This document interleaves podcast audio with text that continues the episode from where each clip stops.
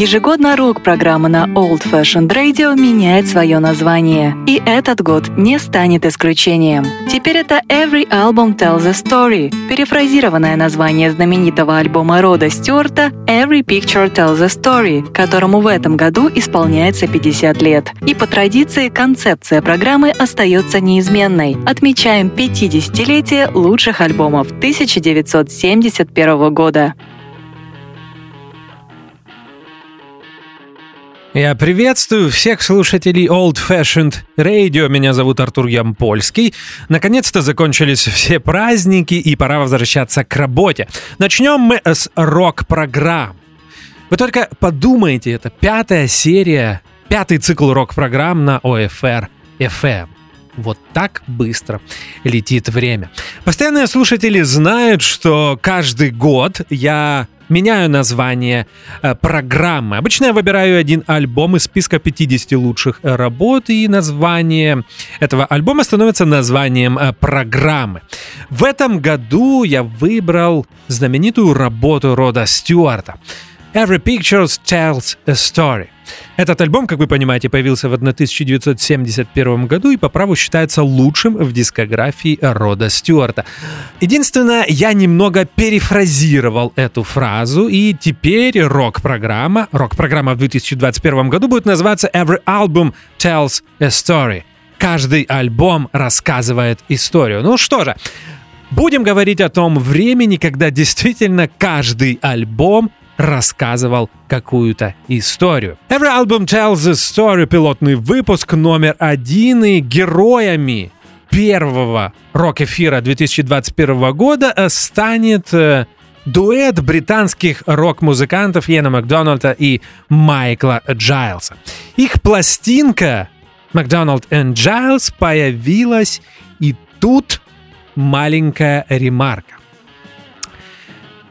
Я допустил небольшую ошибку. На самом деле, Макдональд и Джайлс эта пластинка должна была быть в списке лучших рок-пластинок 1970 года, и этот альбом был, был, должен был быть частью программы All Things Must Pass в 2020. Но обычно я всегда несколько раз перепроверяю даты релизов, на всякий случай бывают нестыковки, и, и вот когда я делал это в очередной раз, э, почему-то мне попалась дата американского релиза этой пластинки. А в США пластинка McDonald and Giles появилась 3 января 1971 года на лейбле Cotillion Records. Это филиал Atlantic Records. И поэтому альбом я исключил э, из списка лучших рок-пластинок 1970 года и переместил э, на следующий год, как вы понимаете, на 2021. Но когда я готовил э, программу уже в 2021, э, я обнаружил, что все-таки эта пластинка появилась раньше в Великобритании, в ноябре 1970 года на Island Records. Что мне оставалось сделать? Я сомневался, стоит ли включать этот альбом, но а, все же оставил его. И это тот редкий случай, наверное, первый и последний, когда я отдаю предпочтение более поздней дате релиза. Конечно, на самом деле я мог бы сказать, что так задумывалось, но это неправда, я ошибся. Поэтому а, обращаю ваше внимание, что эта пластинка в Великобритании вышла в ноябре 70 -го года, а в США в январе 70 первого. Все. Об этом больше не говорю. Макдональд и Джайлз. Этот альбом был записан в студии Island Records, которая находилась в Лондоне на Basin Street. И запись происходила в период с мая по июль 1970 года. Продюсерами этой пластинки выступили сами участники группы, Ян Макдональд и Майкл Джайлз. Я предлагаю начинать слушать музыку. Первый трек называется Sweet and Sea и состоит из двух произведений, первое из которых носит название Turnham Green, а второе Here I Am and Others. Итак, слушаем Макдональд and Giles.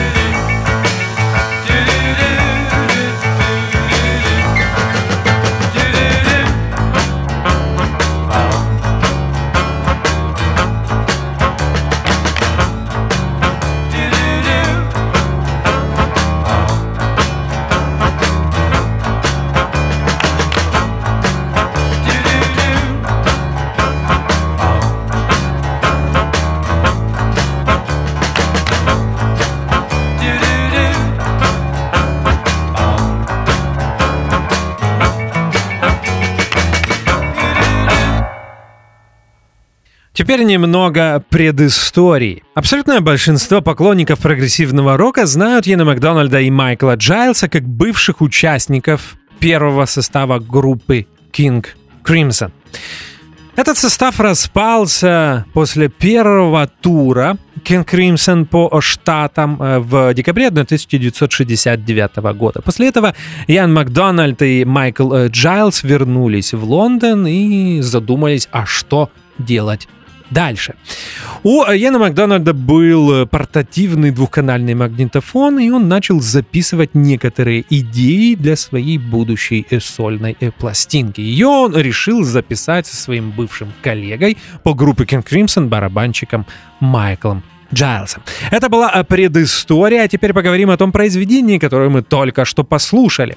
Называлось оно Sweet and See, и по словам Йена Макдональда, когда писалась эта песня, то музыканты думали о медли, о попури из коротких песен на второй стороне последней пластинки группы Beatles Эбби Роуд.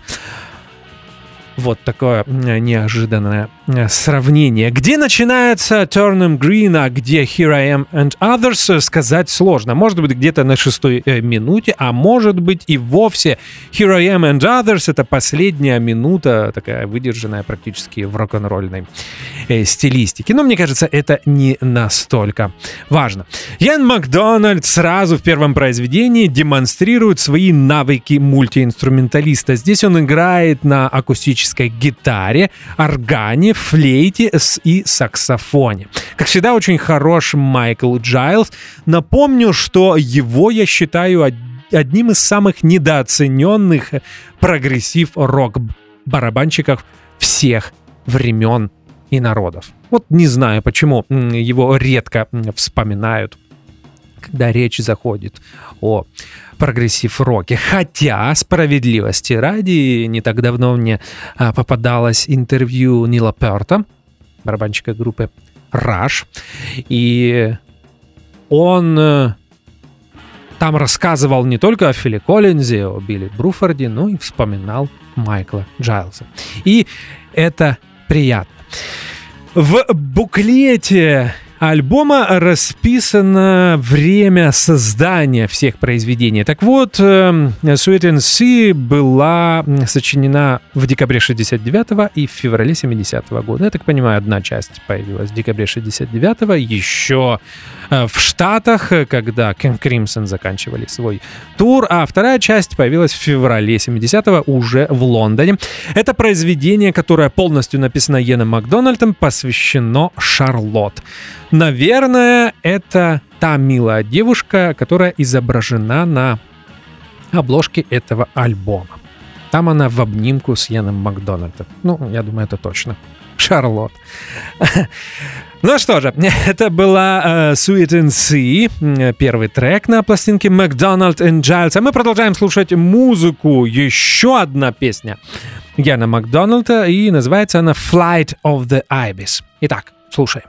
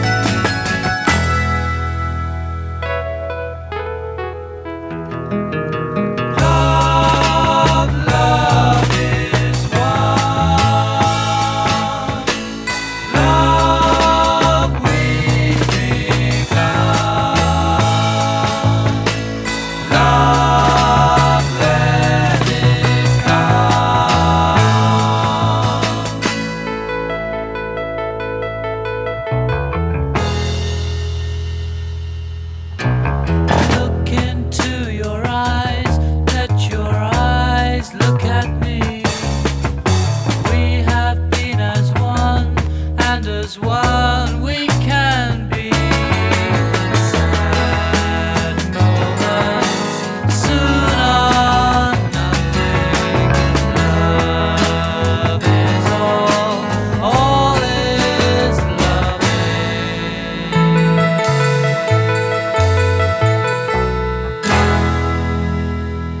Flight of the Ibis. Всегда, когда я слушаю эту песню, мне преследует такое некое дежавю. Я никогда не мог понять, что она мне напоминает.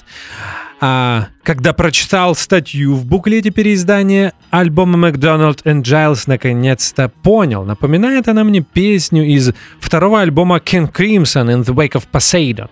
Эта песня называется Cadence in Cascade и исполняет ее Гордон Хаскел, а не э, Грег Лейк, как все другие песни на этом альбоме. И здесь интересная любопытное наблюдение. Если вы возьмете в руки диск с записью альбома In the Wake of Poseidon или пластинку, то обратите внимание, что автором этого произведения числится Роберт Фрип, а получается, что это не совсем э, так, и к созданию этой песни приложил руку и Йен Макдональд.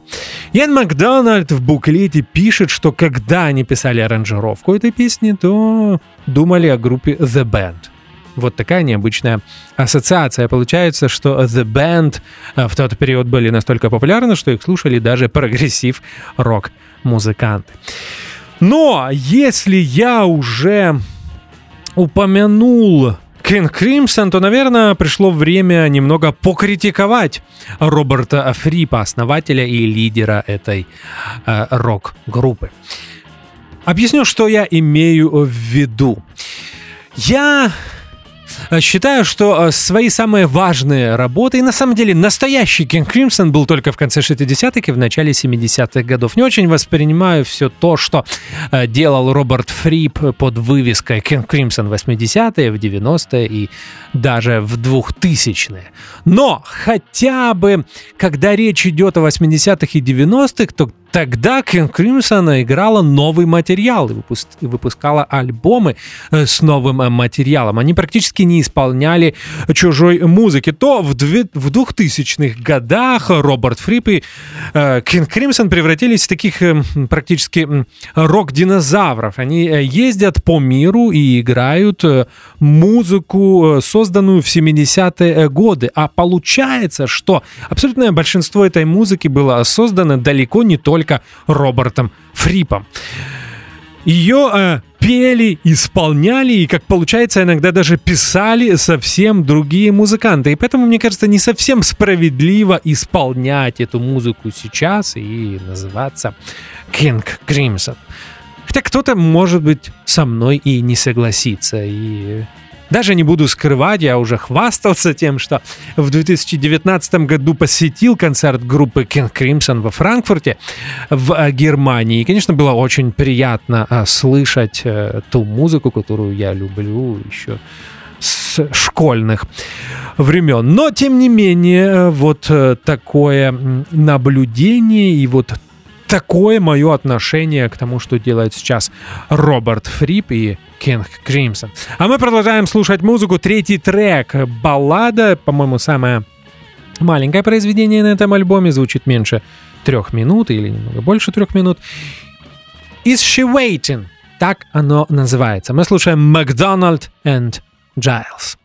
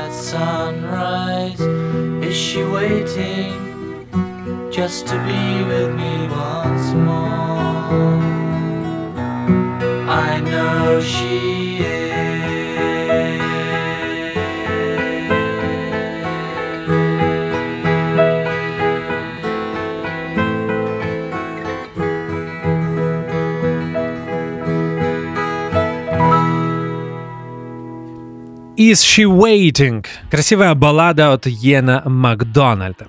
В буклете он пишет о том, что когда эта песня сочинялась, то он снова думал о Битлз и, в частности, о Поле Маккартни. Благодаря голосу Йена Макдональда из She звучит как такой психоделический фолк конца 60-х. Вы знаете, это мне и нравится в этой пластинке. Несмотря на то, что она появилась в ноябре 70-го, а в Штатах э, в январе 71-го, звучит она как работа конца 60-х годов. Может быть, э, э, причина в том, что абсолютное большинство музыки было создано э, в конце 60-х. Вот, например, из She Waiting была написана еще летом 69-го, еще в то время, когда Йен Макдональд и Майкл Джайлз были участниками группы King Crimson. А может быть, причина в том, что Джайлсу и Макдональду подобная стилистика была ближе. И может быть... Это одна из причин распада первого состава группы King Crimson. На самом деле толком никто не знает, почему группа распалась. Они появились буквально из ниоткуда. Первая репетиция и первый концерт состоялись весной 69 -го года. А летом э, они уже писали альбомы, и когда этот альбом вышел в 69 году, о нем говорили все, он хорошо продавался, причем и в Соединенных Штатах, и в Великобритании на э, родине музыкантов. Но потом, в конце успешного тура King Crimson, именно Майкл Джайлс и Йен Макдональд сообщают Роберту Фрипу об уходе из успешной группы. До сих пор это э, остается для меня загадкой.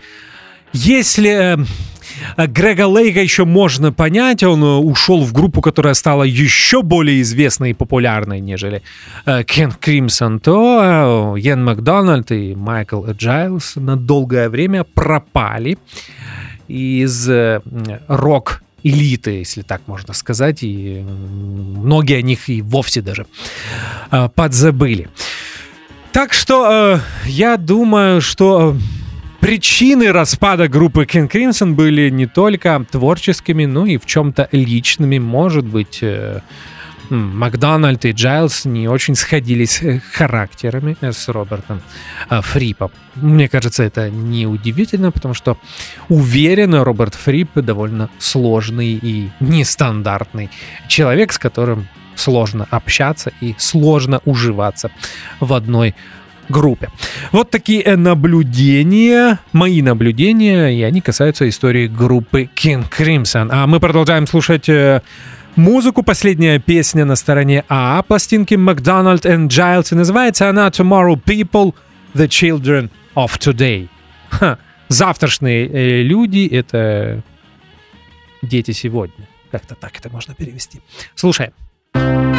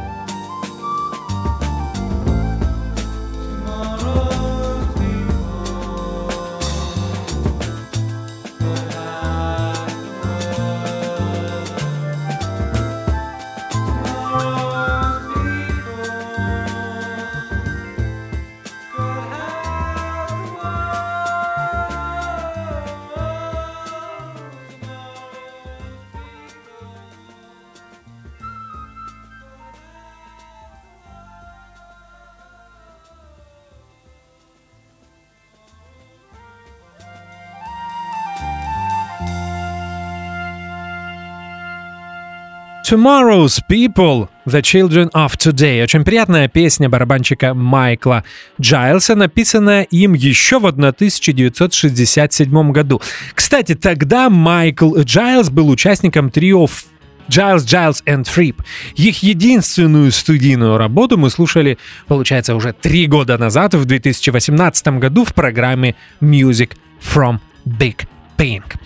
Здесь Майкл Джайлс снова упоминает влияние Битлз и прежде всего э, Джона Леннона. Произведение Tomorrow's People, The Children of Today посвящено дочерям Майкла Джайлса, которых звали Тина и Мэнди. И, кстати, последняя, эм, если я не ошибаюсь, была женой Яко Якшика, вокалиста и гитариста современного состава группы King Crimson. В этом произведении есть духовая секция, и на альт-саксофоне и на тенор-саксофоне играет Ян Макдональд. Он э, это делал еще в King Crimson и, конечно, делает на пластинке Макдональд and Giles, а вот на тромбоне играет Майкл Блэксли. И получается, что он и Стив Уинвуд единственные два музыканта, которые помогали записать пластинку Макдональд and Giles э, Яну Макдональду и Майклу Джайлсу. Я уже даже не помню, говорил ли я о Стиве Уинвуде. Если нет, то Стив Уинвуд играл на рояле в первом произведении этого альбома Sweet in C. Ну что же, это была Tomorrow's People, The Children of Today. Еще раз уверен, что вы обратили внимание на звуки, э, потрясную игру Майкла Джайлса на барабанах. Уже если о, нем э, в очередной раз упоминаю, в буклете идет э, в буклете есть отрывки из интервью Майкла Джайлса, и он говорит, что звучанием а, барабанов при сведении этой пластинки он занимался э, сам, и это тот первый случай, когда он был полностью доволен звучанием э, своей барабанной установки, потому что ему не нравилось, как звучали альбомы King Crimson. И здесь э, я был немного удивлен, потому что э, я соглашусь, мне тоже не нравится, как звучат барабаны на In the Court of Crimson King 69 года. Я об этом уже говорил, но звук на In the Wake of Poseidon на второй пластинке King Crimson, э, где Майкл Джайлс принимал участие э, как сессионный музыкант уже после после ухода группы, мне кажется, просто потрясный. Один из моих самых любимых э, альбомов по звучанию барабанов. Э, абсолютно без преувеличения уникальный и очень классный живой акустический звук. Может быть, это и не понравилось эм, Майклу Джайлсу, потому что на In the Wake of Poseidon мы слышим больше акустику студии, акустику помещений, и такое чувство, что барабаны были записаны удаленными а, микрофонами, очень открытый такой очень акустический звук, то на пластинке McDonald and Giles звук более приближен, он более четкий, он более сухой, но при этом тоже очень классный. Послушайте, как звучит малый барабан, как записаны томы, как звучит бас-барабан, тарелки, а Майкл Джайлс всегда умел пользоваться тарелками нестандартно, не так, как это делают рок-барабанщики. Вот снова я много говорю о, о барабанах. Ну что же, все, о, о барабанах мы не говорим, а переходим на сторону Б. И сторону Б полностью занимает 22-минутная сюита. Называется она Birdman и состоит из 6 или 7 секций. Каждая из этих э, секций имеет свое название, но я не буду вас утомлять. Если вам интересно, зайдите или в Википедию, или на Discogs и посмотрите название каждой из секций. Слушаем. Birdman.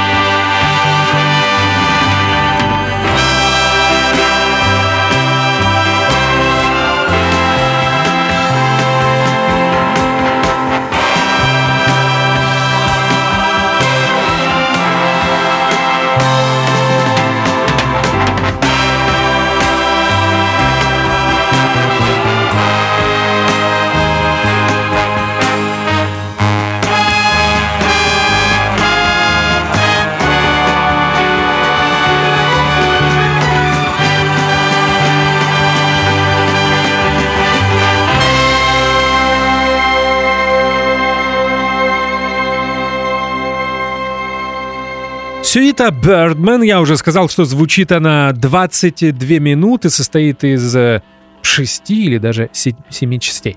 В буклете э, Ян Макдональд говорит о том, что очень важная составляющая зву- общего звучания группы, группы King Crimson был мелатрон. Это такой клавишный инструмент, предтеча э, современных синтезаторов. Он мог имитировать звучание оркестра, мог и имитировать звучание определенных инструментов. Все зависело от, от тех пленок, которые циркулировали внутри инструмента. А я не, я не помню, рассказывал я о, о принципе действия мелатрона. Там каждая клавиша отвечает э, за циклическое повторение записи на пленке.